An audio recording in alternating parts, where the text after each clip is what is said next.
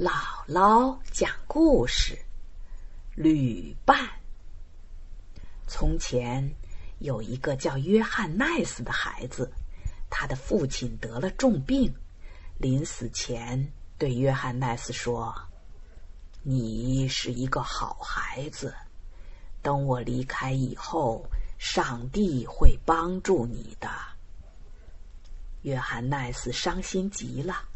他将父亲安葬后，把他的一小捆行李打好，同时把他继承的全部财产扎进他的腰带里，总共是五十块钱和几个小银币。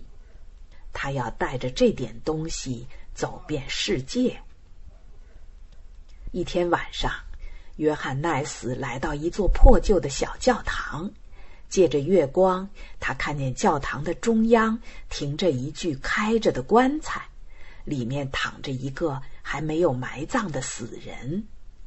这时，他发现有两个人紧挨着死者棺材站着，正商量着要把死者扔到教堂外面去，因为死者生前欠他们的钱。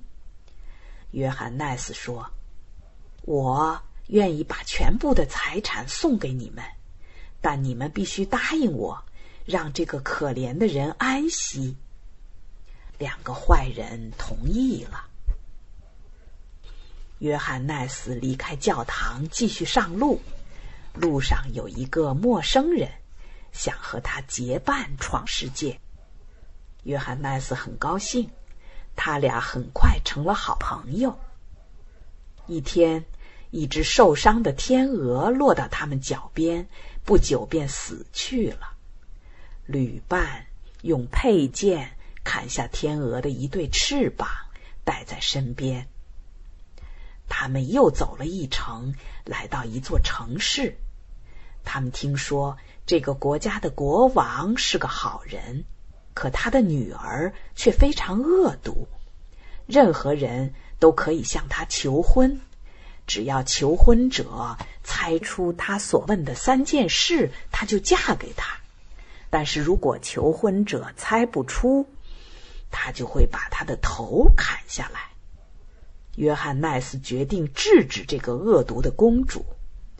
正巧公主路过这里，约翰奈斯觉得她是那么动人，情不自禁的爱上了她。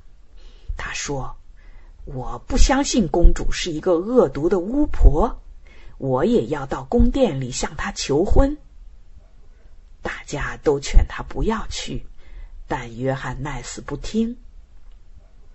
夜里，旅伴趁约翰奈斯熟睡的时候，悄悄插上天鹅的翅膀，飞到公主的窗下。不一会儿。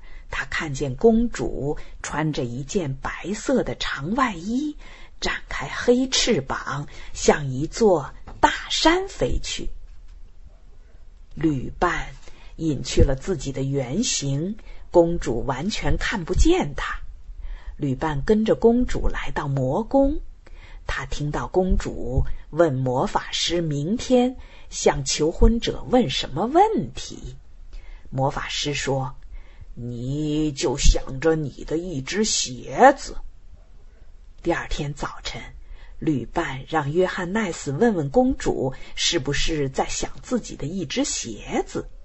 约翰奈斯说：“我一定会问的，放心吧。”约翰奈斯来到宫殿，公主对约翰奈斯友好的点了点头，说：“祝你平安，请你猜猜我心里。”现在正想什么东西呢？你的一只鞋子。公主的脸色立刻变得惨白。第二天晚上，旅伴又插上翅膀，跟着公主来到魔宫。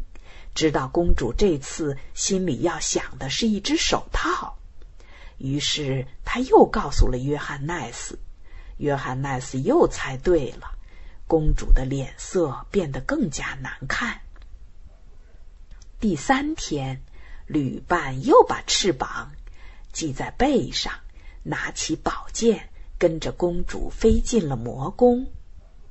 魔法师低声在公主的耳边说：“想着我的头吧。”旅伴又听见了。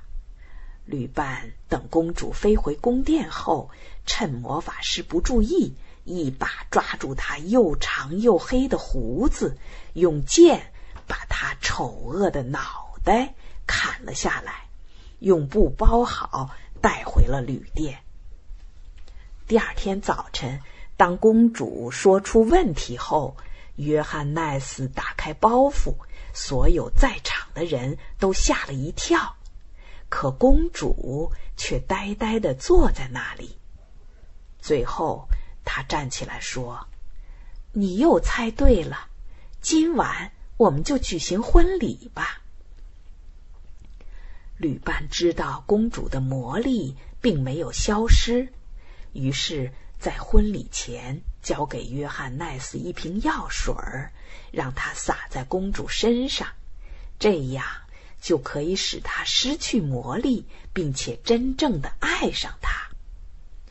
当第一滴药水洒在公主身上的时候，她变成了黑天鹅；第二滴药水洒上去时，黑天鹅变成了白天鹅。第三滴药水洒上去时，白天鹅又变成了美丽的公主。公主非常感谢约翰奈斯帮她驱除了魔力，所有的人都来祝贺他们。旅伴是最后来的一位客人，他手里拄着手杖，背上背着行李。约翰奈斯劝他不要走。但旅伴摇摇头说：“不行，是我该走的时候了。我跟着你只是为了还债，我就是教堂里那位死者呀。”说完以后，他就不见了。约翰奈斯和公主相亲相爱，一直过着幸福的生活，但他没有忘记他现在的一切。都是那位旅伴给的。